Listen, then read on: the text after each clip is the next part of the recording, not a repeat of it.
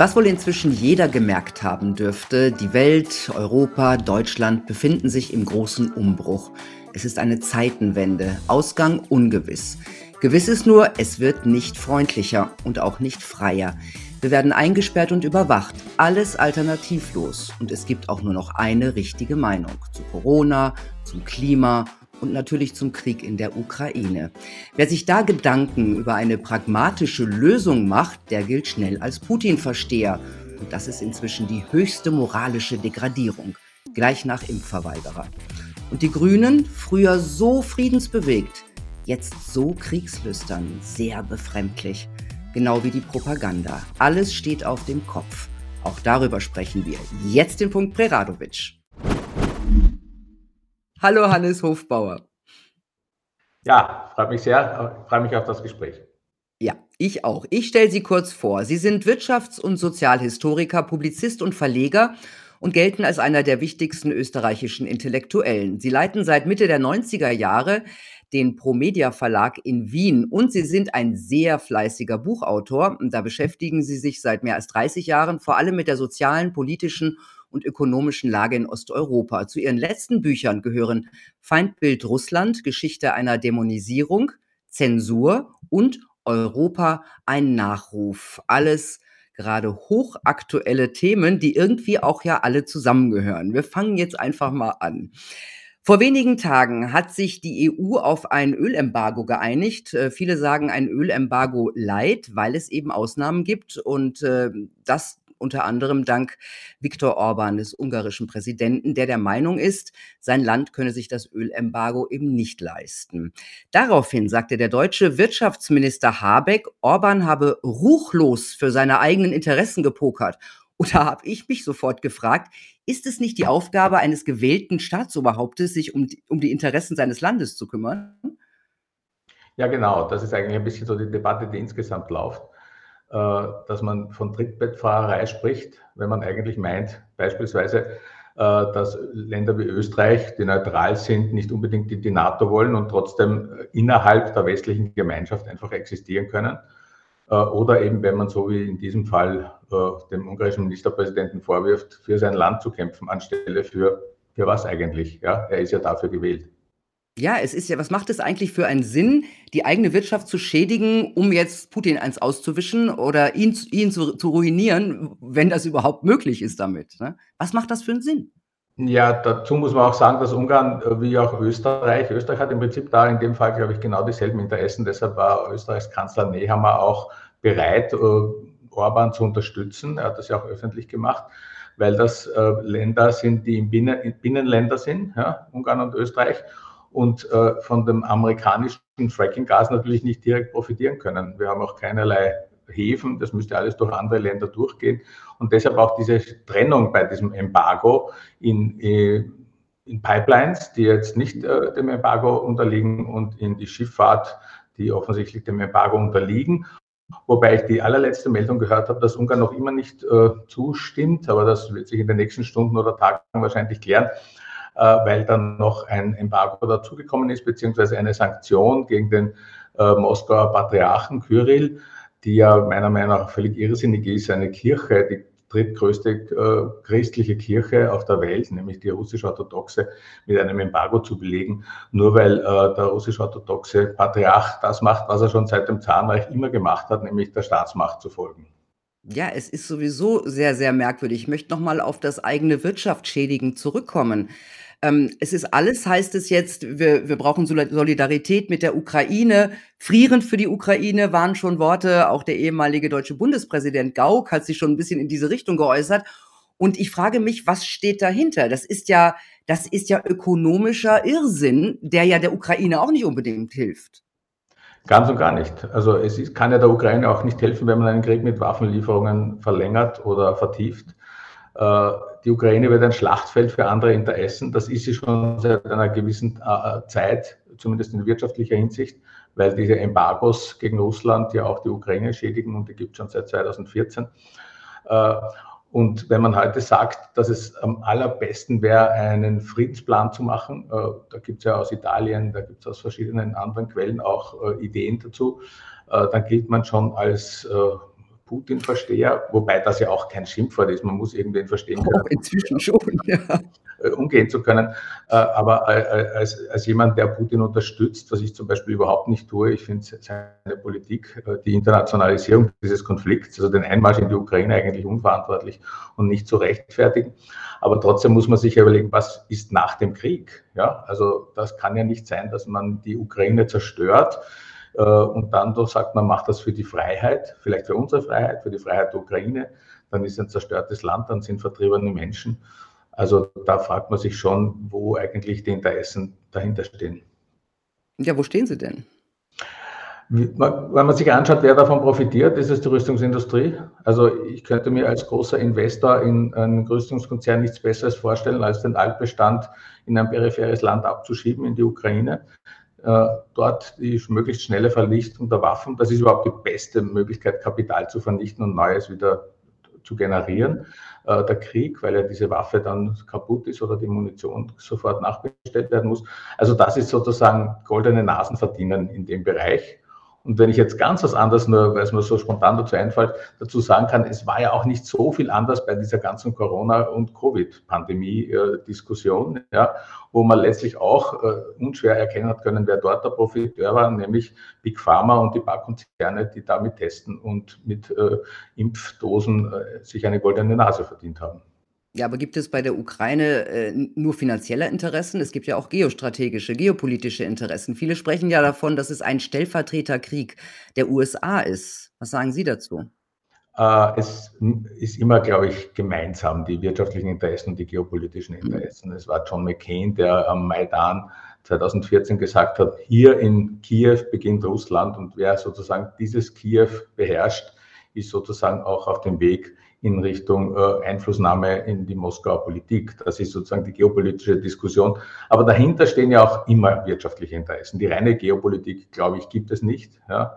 Wenn man sich ansieht äh, zur Frage, ob das ein Stellvertreterkrieg ist, ich würde meinen, es könnte ein Stellvertreterkrieg sein zwischen den USA und China, äh, weil äh, der zweite große Profiteur, vielleicht auch geopolitisch, vielleicht auch wirtschaftlich, ist natürlich die chinesische Politik und die großen chinesischen Konzerne.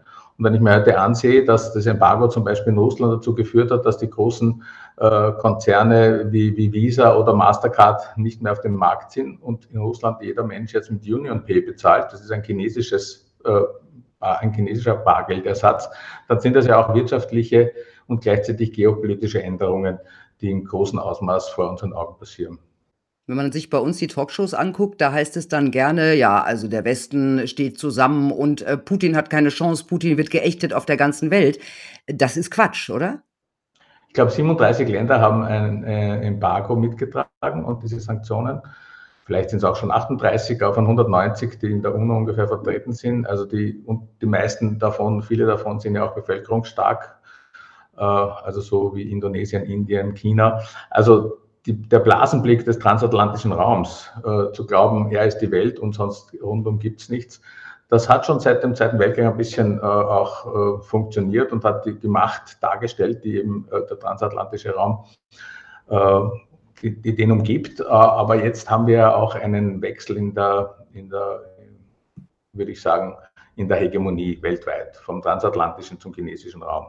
Und das ist immer eine Zeit, wenn so große Wechsel sind vom British Empire zum amerikanischen äh, oder noch davor äh, die, vom, vom holländischen zum britischen. Das ist immer eine Zeit, wo es leicht kriegerisch wird, schwer kriegerisch wird, dann eben leider und wirklich dramatisch und keine Zeit, äh, die schön ist für die Menschen, die darin leben. Ne, und das sind auch immer Zeiten, in denen auch, ähm, so 'ne gewisse Kriegslust nach oben gespült wird. Das haben wir ja jetzt auch. Und ich meine, ich weiß nicht, ich ich kenne mich bestimmt nicht so gut aus wie Sie, aber mich erinnert das so 'n bisschen an die Zeit vor dem Ersten Weltkrieg. Was sagen Sie als Historiker dazu? Sehen Sie da auch Ähnlichkeiten? Sehe ich ähnlich, vor allem auch, wenn man vergleicht mit dem Zweiten Weltkrieg. Also, wir sind so eher in den Anfang der der der 10er Jahre, äh, des 19. Jahrhunderts. Ähm, wo plötzlich auch Intellektuelle oder Menschen, die davor gar nicht so sehr äh, kriegsgeil, wenn ich das so salopp formulieren darf, waren äh, in die Fußstapfen dieser äh, Kriegsmaschine getreten sind. Also Robert Musil, Thomas Mann, viele, viele, äh, Georg Trakel, ich habe mir das gerade angesehen, eben äh, für mein Buch Zensur, äh, dass im Ersten Weltkrieg und knapp vor dem Ersten Weltkrieg sehr viele Stimmen für diesen Krieg geworben haben, so nach dem Motto, es braucht eine Reinigung, wir leben in einer dekadenten Periode äh, und Krieg kann diese, die, die, dieses beseitigen, dieses dekadente Zeitalter. Und jetzt, wenn man sich umsieht, überraschend oder nicht, für mich nicht einmal so überraschend, vor allem diese grün-linksliberale äh, Öffentlichkeit wird ja plötzlich kriegsgeil, dass man sich, dass man sich glaubt, man traut seinen Ohren nicht. Ja, man hat aber schon eine Art Vorgeschichte gehabt 1999 mit dem damaligen ersten grünen Außenminister Joschka Fischer, der ja auch gleich als erster grüner Außenminister in den ersten Krieg äh, der NATO out of area gegangen ist, nämlich gegen Jugoslawien. Mhm. Das muss für Sie als alter Linker ein Horror sein, oder? Diese Kriegsgeilheit genau von der linken Seite. Ja, also ein Horror. Es ist, es ist unverständlich teilweise. Mittlerweile haben wir es aber schon verstanden. Äh, und die, diese Position äh, teile ich überhaupt nicht, dass man quasi von links oder von einer moralischen Geopolitik ausgehend, ja, das ist ja auch gefährlich, äh, da Waffenexporte für gut heißt, Waffenproduktion für gut heißt äh, und einen Feind ausmacht, ja, der sich im Krieg wähnt, obwohl man immer noch nicht erklärt hat, Gott sei Dank hoffentlich nie erklärt. Ja. Es ist ja zum Beispiel das Abdrehen der Feindsender, wenn man das so sagen kann, der russischen, die ja schon, das RT ist ja schon vorher abgedreht worden, vor dem Einmarsch Russlands, äh, nämlich Anfang Mai, äh, Anfang Februar 2022. Äh, äh, dann, dann äh, ist das ja so eine Situation, wie man es gewohnt ist aus Kriegen, dass man den Feindsender nicht hören will. Ja? Mhm. Aber wir sind ja nicht im Krieg. Also auch Deutschland ist nicht im Krieg, obwohl äh, ja NATO-Mitglied ist, Österreich als österreichischer Staatsbürger umso weniger und wir folgen trotzdem diesem Narrativ und diesen Aufrufen. Äh, und äh, ja, es ist, es ist erschreckend.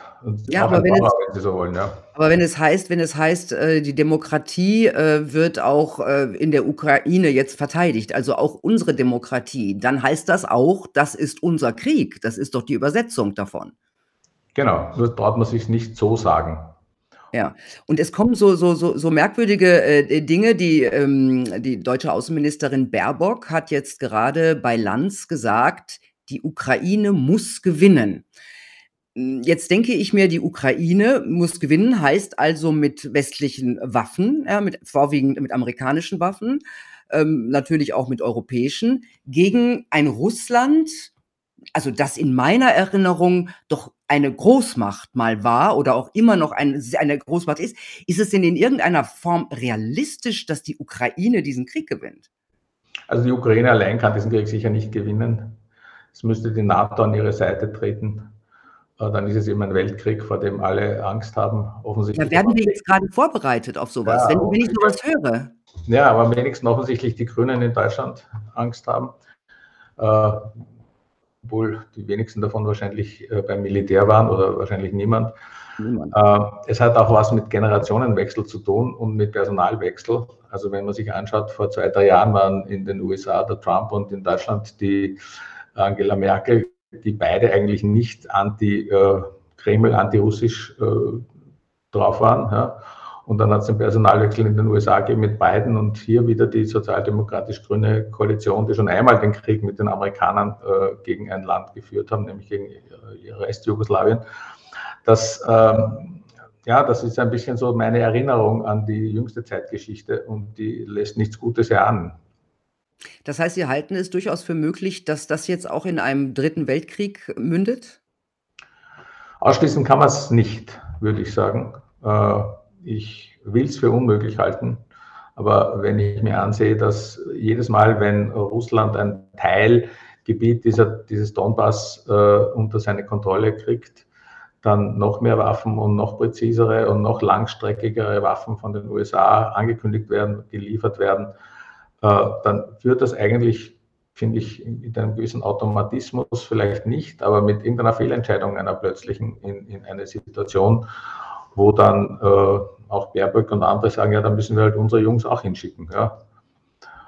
Äh, so weit davon entfernt sind wir, fürchte ich nicht. Mhm. Ich meine, ähm, auch Feindbilder, das ist ja auch ein Thema in Ihren Büchern, auch in Ihrem Buch ähm, Europa ein Nachruf, genauso wie in Ihrem Russlandbuch, äh, spielen Feindbilder eine Rolle. Und die treten ja auch immer gerne vor großen Ereignissen wie Ersten und Zweiten Weltkrieg an. Das heißt, die Feindbilder werden geschaffen. Hm, woher kommt denn eigentlich historisch dieses Feindbild äh, Europa, Russland? Ich meine, ich weiß, Russland gehört eigentlich auch zu Europa, aber Sie wissen, was ja. ich meine. Naja, die erste Feindbild, also Feindbilder gehen immer mit Feinden am Boden einher. Das ist so eine parallele sich aufschaukelnde Geschichte. Äh, also die ersten äh, Feindbilder des Westens gegenüber Russland, also auch diese Stereotypen barbarisch, ungläubig, sprich in die andere Richtung äh, christlich glaubend, was sich ja jetzt wieder mit diesem, mit diesem Ausschluss von Kyrill manifestiert auf unverständlichste Weise. Und ähm, also diese Stereotypen, die kommen so aus der Ende des 15. Jahrhunderts, als Ivan III., das ist nicht das Schreckliche, sondern sein Vorgänger versucht hat, äh, einen Meerzugang zu erreichen an die Ostsee und dort auf den Deutschen Orden gestoßen ist. Und da hat insbesondere die Universität Krakau mit so Leuten wie Johannes von Glogau, also auch welche, die, die über die Jahrhunderte populär geblieben sind, dann diese Feindbilder äh, reproduziert, die immer dann aufpoppen, wenn es äh, quasi für den Westen eng wird oder in irgendeiner Form gegen Russland geht. Die gehen natürlich gibt es auch Zeiten, wo das nicht der Fall war. Peter der Große war sehr beliebt, Jelzin war sehr beliebt im Westen. Ja. Das sind immer wieder auch andere Zeiten. Aber jetzt ist es so eine Zeit, ich würde sagen, seit, spätestens seit 2008, wo diese Konfrontation äh, mit Georgien stattgefunden hat im August. Auch da, damals schon die Frage NATO-Beitritt Georgiens. Äh, also das war eine unmittelbare Reaktion von dem Saakashvili, dem damaligen Präsidenten Georgiens. Äh, abtrünnige Provinzen, die überhaupt nicht unter dem russischen Einfluss gestanden waren. Ja, ein, ein wenig äh, natürlich, ja, aber nicht direkt. Also die wollten von sich aus nicht äh, dem georgischen nationalen Narrativ folgen, weil sie eben keine Georgier sind, sondern Osseten oder Abkhasen. Äh, und, und auch damals äh, hat es dann seit damals eigentlich diese diese Russland-Feindschaft sich langsam aufgebaut und 2014 mit dem Maidan und dem, dem Nein von Janukowitsch in der Ukraine, dem Assoziierungsabkommen beizutreten, das ja eine Art Markterweiterungsabkommen, eine Art Freihandelsabkommen der EU mit der Ukraine und mit anderen Ländern beinhaltet hätte und dann auch hat. Also seit damals geht es in diese Richtung, dieses Feindbild weiter auszubauen. Mhm. Einmal noch möchte ich noch mal auf Jelzin zurückkommen. Ja, Jelzin äh, unter Jelzin war Russland sehr beliebt. Was war denn da genau der Grund? Ich meine, wir wir es ja meistens mit handfesten wirtschaftlichen Interessen zu tun. Was war jetzt der Unterschied zwischen Jelzin und seinem Nachfolger Putin? Na, Jelzin hat die Sowjetunion aufgelöst, zusammen mit äh, seinem ukrainischen und weißrussischen Kollegen, irgendwann, glaube ich, im Dezember 1991 in einem weißrussischen Dorf, Viskuli. Das war quasi der Endpunkt von dem, was sich Ronald Reagan geträumt hat, schon in den äh, frühen 80er Jahren, nämlich die Sowjetunion eben äh, tot zu rüsten. Das wurde ja auch dann im Nachgang sogar so äh, bestätigt, diese Idee. Äh, dann hat Jelzin die wirtschaftlichen Tore für große westlichen Konzernen aufgemacht. Das, und in einer Zeit, wo die Privatisierung angestanden ist von riesigen Staatsvermögen, waren das gewinnträchtige Angelegenheiten, die nicht nur der Westen, sondern auch findige russische Menschen genutzt haben, die dann heute Oligarchen heißen, also die in kürzester Zeit extreme Reichtümer angehäuft haben, also ganz ein anderes kapitalistisches System als bei uns, würde ich meinen.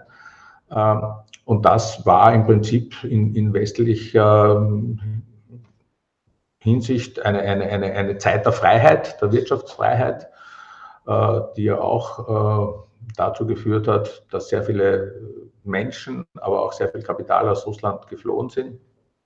Also in Russland hat man das die letzte Zeit eigentlich immer als das verlorene Jahrzehnt, die 1990er Jahre betrachtet.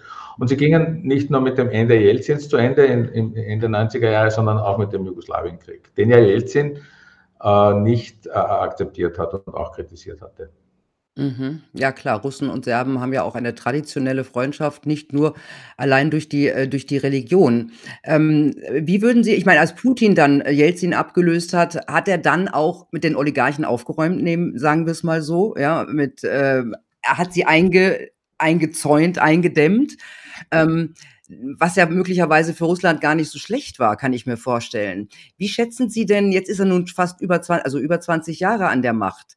Was hat, wie hat sich denn Putins Politik ähm, seit dem Anfang der 2000er verändert? Also ich glaube nicht, dass er mit den Oligarchen aufgeräumt hat. Er hat äh, mhm. eine, eine Politik gemacht, wo er einige Oligarchen an seine Seite gezogen hat und die, die äh, ihm auch politisch hätten gefährlich werden können, wie Schodorkowski, aus dem Verkehr gezogen hat. Er hätte gegen alle Oligarchen etwas in der Hand gehabt. Also weil die sind natürlich nicht in, mit legalen Mitteln äh, zu diesem Kapital gekommen. Äh, und, und Schodorkowski hat ihn 2003 verhaften lassen und ist, glaube ich, zehn Jahre im Gefängnis gesessen. Und jetzt wartet er in Genf auf seine Wiederintronisierung, diesmal vielleicht als äh, politischer Mensch. Glaube ich aber nicht, dass das funktionieren wird. Dazu ist die Zeit schon zu weit fortgeschritten. Äh, aber ansonsten hat Putin äh, in allererster Linie eine Zentralisierung durchgeführt, schon im Mai 2000, äh, also wenige Monate nach seiner Intronisierung, seit seiner Machtübernahme, die war zum 01.01.2000, genau. Und, und diese Zentralisierung hat dahin gewirkt, dass ein völlig zersplittertes Russland, die Sowjetunion war ja schon zerfallen in ihre einzelnen Republiken, ein völlig zersplittertes Russland wieder äh, von oben, von, vom Kreml regierbar war. Weil bis dahin hat sich Tatarstan für unabhängig erklärt, hat sich äh, Kursk äh, die, die ihre Grenzen geschlossen für, Aus, für, für Ausländische, sprich für, für russische Waren, die nicht aus dem eigenen Gebiet kamen. Und viele, viele andere Hindernisse wurden da aufgebaut. Äh, wirtschaftlicher Hinsicht, politischer Hinsicht. Und das hat äh, eigentlich Putin beseitigt und das hat ihm in Russland, glaube ich, sehr viel Sympathie beigetragen. Nicht natürlich von denen, die er über die Gänge hat springen lassen, im Sinne von äh, ins Gefängnis gesteckt oder der Macht enthoben. Äh, als als äh, ehemaliger KGB-Agent hatte, hatte er gegen jeden einen Fisch, wie man sagt, in der Hand, also ein, ein ein Dokument, um zu sagen, das ist deine Schwäche und das kann ich aus äh, meinem Köcher ziehen, äh, mhm. wenn du nicht äh, deine Macht abgibst. Also das ist sozusagen eine typische Herrschaftsform, die ja in Russland sehr beliebt ist über die Jahrzehnte und vielleicht auch schon Jahrhunderte, aber auch bei uns nicht ganz unbekannt, dass man äh, quasi ein Kompromat gegen jemanden hat, den man politisch oder wirtschaftlich beseitigen will. Und das hat er gut bewerkstelligt. Äh, seine Änderung, ja, wir wissen alle, er hat sehr oft äh, da, davon gesprochen, sich mit der Europäischen Union in irgendeiner Form äh, mit dieser Europäischen Union in, in, in, engeren Kontakt zu kommen. Einmal war sogar die Rede von einem gemeinsamen Wirtschaftsraum von Vladivostok bis Lissabon. Äh, die Europäische Union hat das eigentlich immer nicht, hat das nie ernst genommen. Ihr war wichtiger die Randgebiete, Baltikum, äh, Georgien, Moldawien, die Ukraine an sich zu binden und wollte mit dem großen Russland eigentlich nichts zu tun haben. Aber vielleicht auch, weil die Amerikaner das nicht wollten? Vielleicht auch, weil die Amerikaner das nicht wollten. Äh, ich bin allerdings nicht unbedingt ein Anhänger äh, der Meinung, dass in wirtschaftspolitischer Hinsicht die Amerikaner einzig das Sagen haben. Wenn ich mir dieses Assoziierungsabkommen ansehe, das die EU 2013 unterschrieben hat, mit, eigentlich nur mit Georgien und Moldawien, Ukraine hatte damals noch abgelehnt, das war ja der Anfang für den Maidan und den Zerfallsprozess der Ukraine. Äh, dann war das schon eine äh, originär europäische, also EU-europäische Initiative, die stark von Schweden, Polen ausgegangen ist, aber der sich Deutschland auch angeschlossen hat und wo die USA in dem Sinn keine Rolle spielt. Die USA äh, spielen dann immer nur bei den harten militärischen Auseinandersetzungen eine Rolle. Mhm. Jetzt möchte ich mal mit Ihnen zur EU kommen, weil das ist nämlich auch ein sehr spannendes Thema. Sie haben äh, das ihr, Ihrem Buch den provokanten Titel gegeben, EU ein Nachruf. Ich meine, ein, ein großer Kritikpunkt an der EU ist ja, dass sie nicht sonderlich demokratisch ist. Ne? Also wir wählen ein Parlament, das hat da nichts zu sagen. Und äh, man kann ja auch davon ausgehen, je wichtiger äh, die EU als Superstaat wird über die Länder, desto weniger haben wir ja als Bürger zu sagen. Müsste die EU sich nicht komplett erneuern und auf einen demokratischen Weg gehen, um die Bürger mitzunehmen? Sie haben das äh, EU-Parlament angesprochen, das ja von uns gewählt wurde vor nicht allzu langer Zeit. Und die zwei Spitzenkandidaten hießen Weber und Timmermans. Heute kennt sie niemand mehr. Äh, ich glaube, Weber hat gewonnen. Also das wäre eigentlich in jedem normalen parlamentarischen System dann dazu gekommen, dass er Koalitionsgespräche führt und wahrscheinlich dann äh, der Kommissionspräsident wird. Stattdessen haben sich äh, völlig außerhalb dieser Wahl die einzelnen äh, wichtigen EU-Präsidenten und Ministerpräsidenten zusammengesetzt und haben ausbaldobert, dass die EZB an eine Französin und die Kommission an eine deutsche Politikerin geht. Ja, das ist der Outcome gewesen von dem, was Sie gesagt haben. Also vollkommen undemokratisch, aber auch von der Struktur her, weil die einzelnen nationalen äh, Exekutiven, also unsere Regierungen, eben dann bestimmen, äh, was auf, in der EU-Ebene zur Legislative, also zur Kommission zum Beispiel wird. Ja? Und eben nicht wir bestimmen, obwohl uns gesagt wird, wir dürfen das wählen. Das ist aber keine linke Kritik, obwohl es auch als linke Kritik von mir gemeint ist, sondern das ist eigentlich eine Kritik, die jeder mittragt und jeder mittragen muss, die sich die Europäische Union aus der demokratiepolitischen Perspektive ansieht. Und das heißt ja dann auch immer, ja, das werden wir noch verbessern, das werden wir noch verbessern. Aber das verbessern wir jetzt schon seit mindestens 2093 mit Maastricht, 91.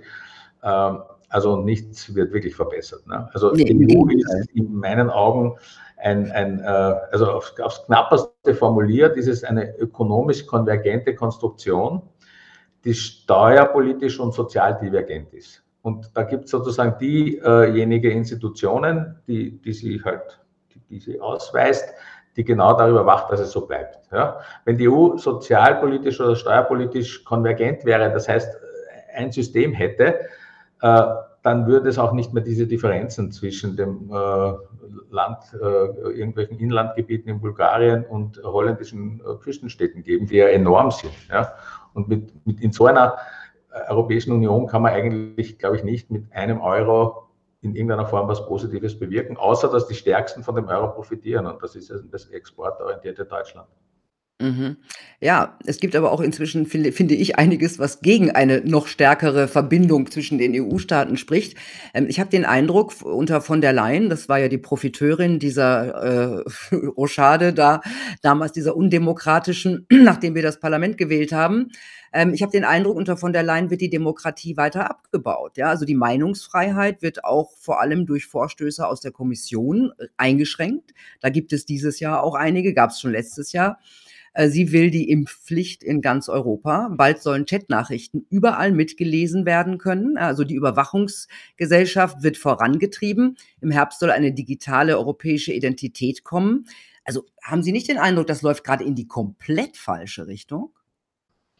Ja, einerseits, aber, aber, auf der anderen Seite, also meine Position ist so, wenn, wenn ein, eine Herrschaft, egal ob das jetzt eine kirchliche in früheren Zeiten oder ein autoritärer oder ein absolutistischer Staat ist oder eben jetzt diese supranationale Europäische Union, wenn die mit Verboten arbeitet im Sinne von äh, Meinungsfreiheit oder Pressefreiheit einzuschränken, dann ist das auch ein Zeichen, dass sie schwach ist. Weil wenn sie stark wäre, dann könnte sie, glaube ich, die äh, Widerstände, die Gegenmeinungen offen diskutieren lassen. Während so wären Gegenmeinungen eben einfach verboten. Also wir sehen es ja jetzt äh, in vielerlei Hinsicht äh, nicht nur über die kalifornischen Medienkonzerne, die einfach löschen und, äh, und, und, und, und äh, blockieren, äh, sondern eben auch über sowas wie in Deutschland äh, den Medienstaatsvertrag oder in der Europäischen Union, was Sie angesprochen haben, dass es eigene Vorgaben gibt und eine eigene Taskforce, die eben genau das, nämlich eingeschränkte Meinungsfreiheit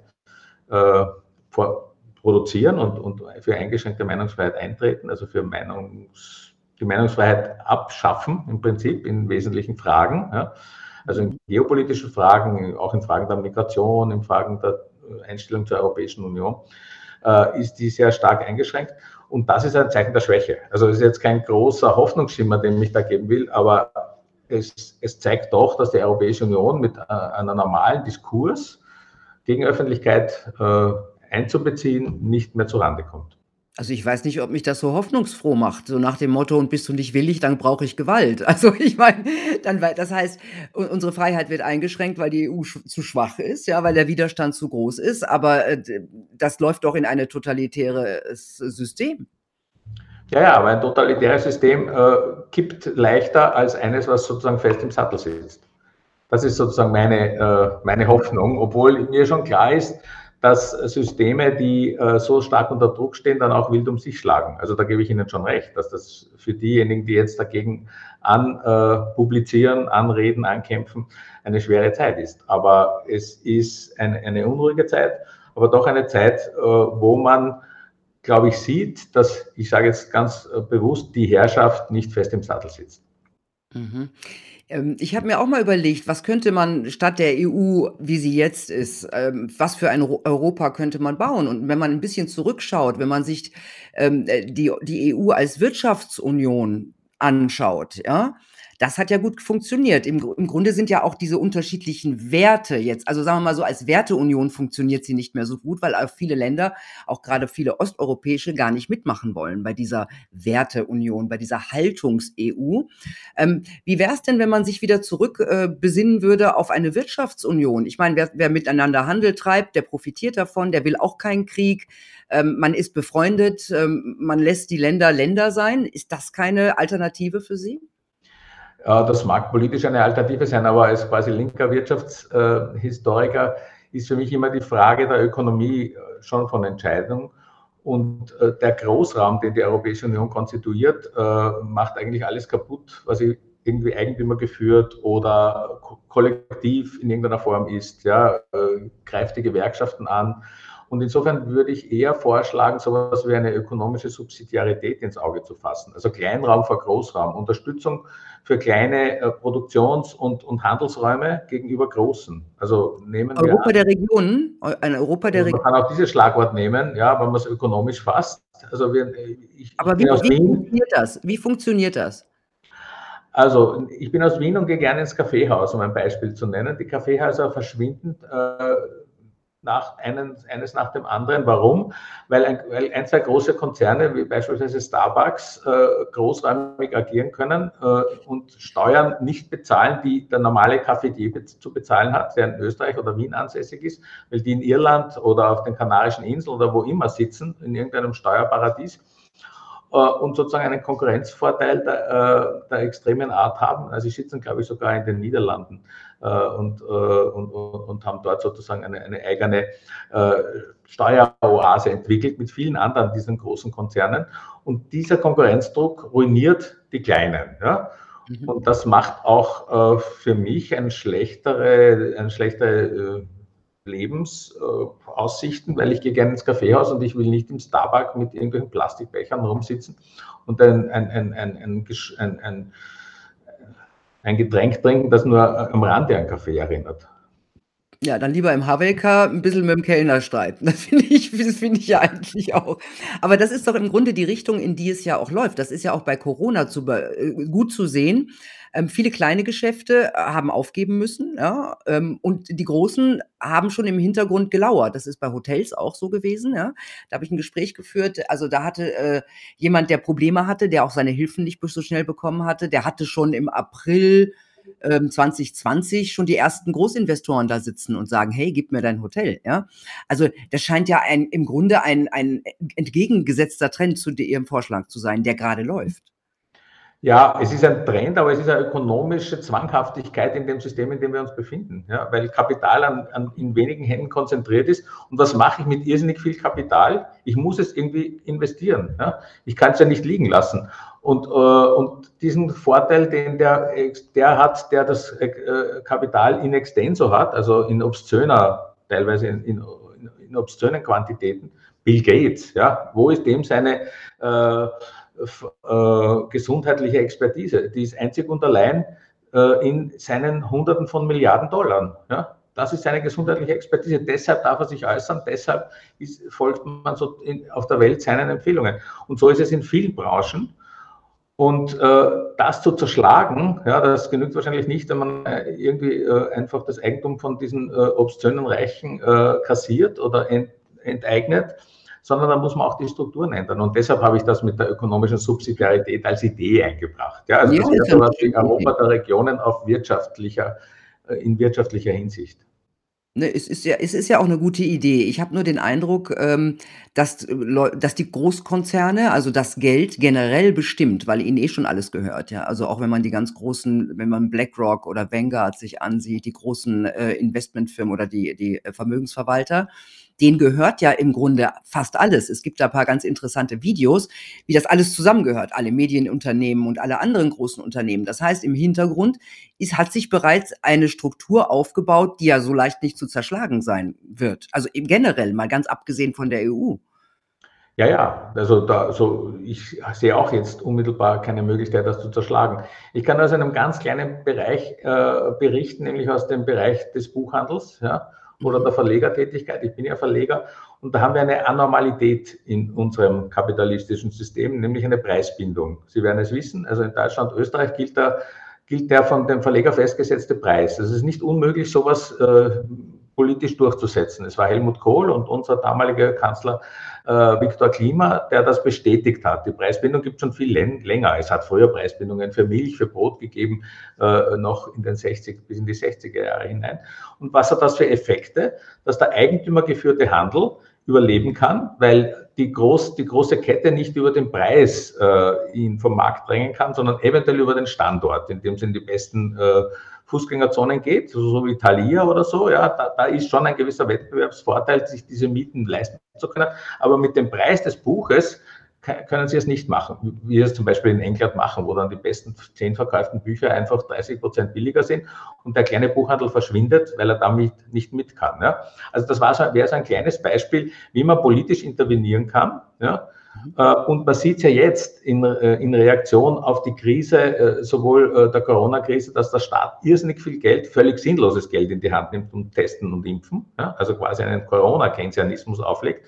Und jetzt sogar in dieser Russland-Frage Ideen aufkommen, Menschen zu enteignen, weil sie Russen sind und reich. Ja, also wäre doch eine Idee zu sagen, okay, finde ich schrecklich. Aber wenn schon, dann doch auch die anderen Reichen. Ja? Also warum nur die Russen? Was haben die eigentlich äh, anderes verbrochen als Bill Gates oder äh, der Amazon-Gründer oder so? Ja? Sie haben in extrem kurzer Zeit unheimliche Kapitalmengen angehäuft und, und es denn uns entzogen. Ja? Und jetzt sind sie, geben sie nichts zurück, sondern äh, agieren quasi in der Frage Corona oder in der Kriegsfrage wiederum so, dass sie weitere Profite machen. Und da, da, da finde ich, kommen so Ideen ins Spiel, die jetzt antirussisch sind, hauptsächlich oder äh, mhm. ausschließlich, aber die man doch sich ein bisschen auf der Zunge zergehen lassen kann und sagen kann, okay, wenn es dort gegen die Russen geht oder gegen Russland, warum soll das sozusagen nicht allgemeiner äh, einmal in, in, ins Werk gesetzt werden können?